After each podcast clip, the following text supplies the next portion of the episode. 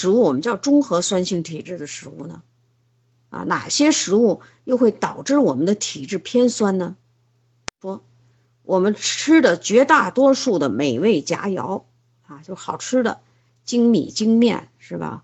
鱼虾肉蟹啊，什么啤酒啊，这些都是好吃的东西。但是这些好吃的东西，它们由于在新陈代谢，在它们的物质里面含的硫、磷、氯这三个元素，在新陈代谢的时候呢，它们会产生。阴离子酸根的物质导致体质偏酸，但是这些东西你又不能不吃，因为它是我们人体能量的来源。所以呢，你吃了米了、面了、酒了，那你得怎么知道我们这个酸性了？你得怎么知道把我们在能量代谢必须要的食物、美味佳肴，然后我们在这边来避免或者来中和这种酸性物质的产生呢？那么这就需要你吃含。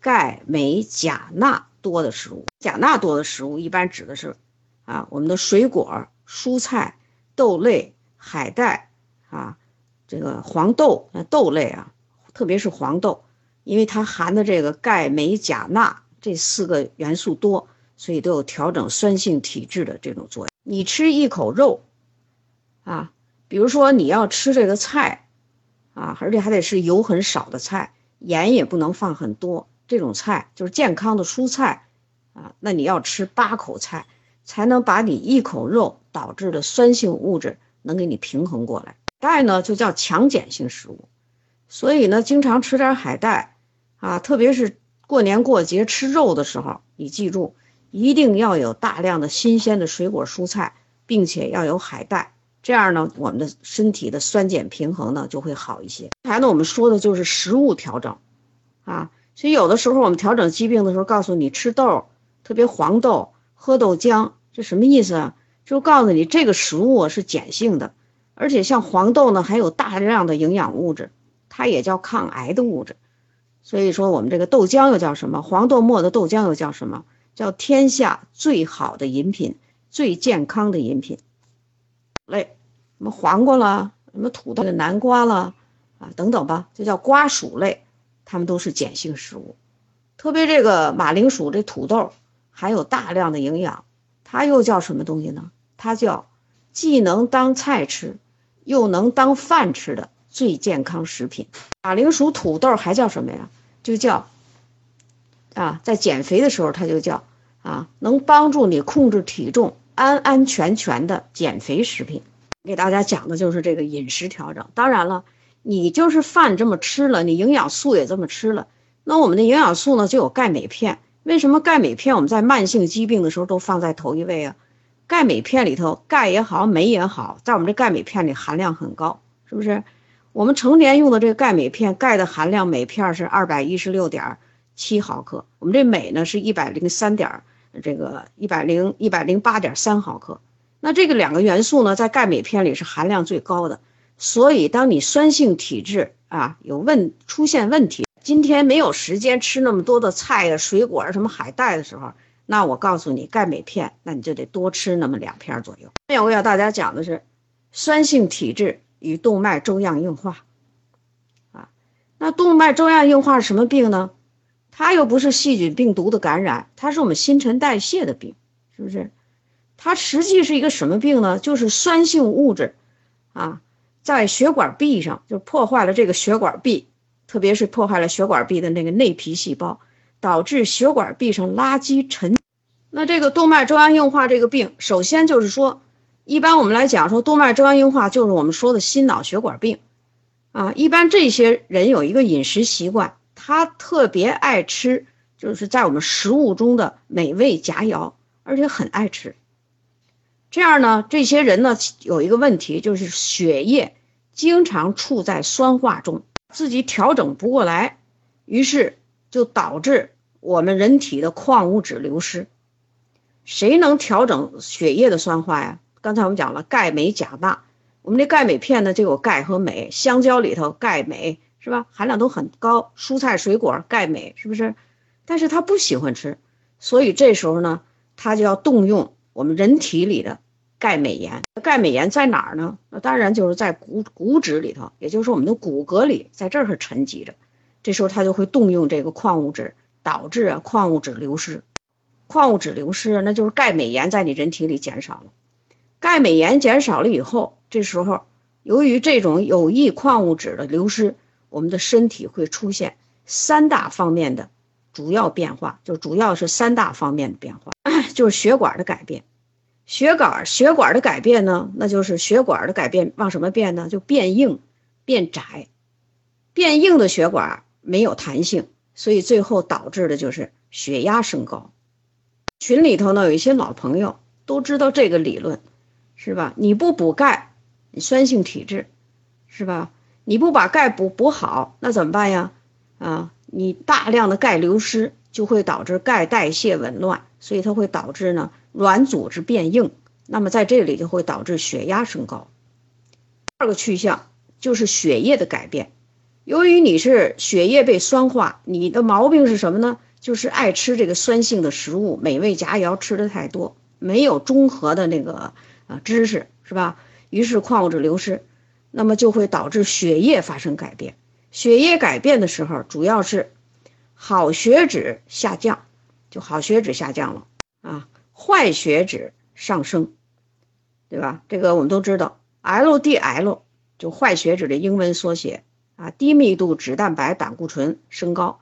啊，高密度脂蛋白胆固醇下降，那为什么这样呢？最后的结局呢，就是血脂升高的。这个好血脂也好，坏血脂也好，全都是由我们肝脏合成的，对不对？肝脏参与这些代谢。那为什么呢？因为在你酸性环境的时候，肝脏也是酸性环境，体液变酸的时候啊，低密度脂蛋白容易生成。液啊变酸的时候，高密度脂蛋白的生成合成。下降就开始下降了。当这个酸性物质啊，以每升血每升这个血，你这个酸性物质升高零点一的时候，心脑血管病就会升高百分之三，或者也可以这么理解：当这个啊你的 pH 值调整的好的时候，心脑血管病就会趋于下降的趋势。那我们讲了两个啊，一个是血管，一个是血液。第三个呢，就是你矿物质流失会导致人体渗透压的改变。渗透压的改变呢，我们有些朋友不学医不太懂。那你下面是什么呢？就是血液里的水分会减少。啊，血液水分减少了。血液里有多少水分呢？我们叫血浆的这个这个这个成分，血液里的水分呢占到了百分之九十以上。血液里的水分下降，就会导致血液粘稠度升高。咱经常会看到化验单里头给提示着你血粘度升高，血粘度升高就会带来下面的三个问题。这三个问题是，最起码的是营养吸收困难。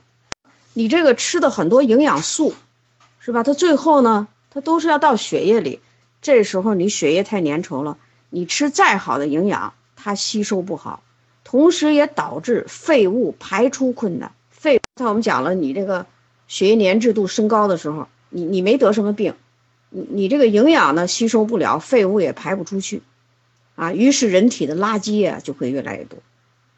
人体的垃圾里，你最怕什么垃圾？就脂质，就脂类物质的垃圾。